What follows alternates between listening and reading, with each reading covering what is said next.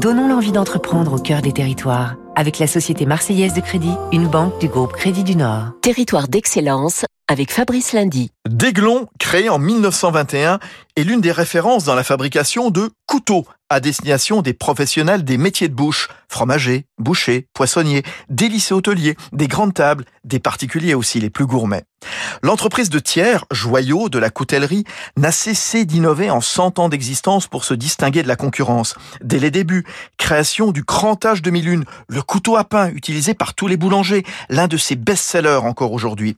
Invention du couteau bec d'oiseau, muni d'une pointe pour ôter les yeux des pommes de terre. Lancement de la collection emblématique de couteaux Silex Premium, ou encore l'an dernier, la pelle à tarte Push and Pull, lauréate du Trophée de l'innovation LSA.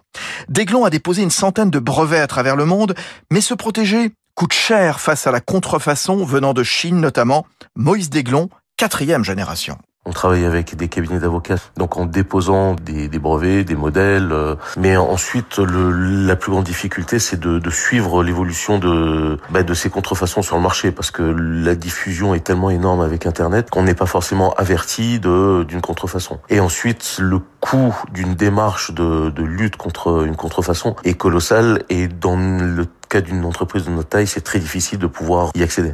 L'exportation représente 20% des ventes de Deglon, une marque découverte ou redécouverte grâce à la série The Chef in a Truck sur Netflix, dans laquelle une sélection d'ustensiles avait été utilisée au fil des épisodes.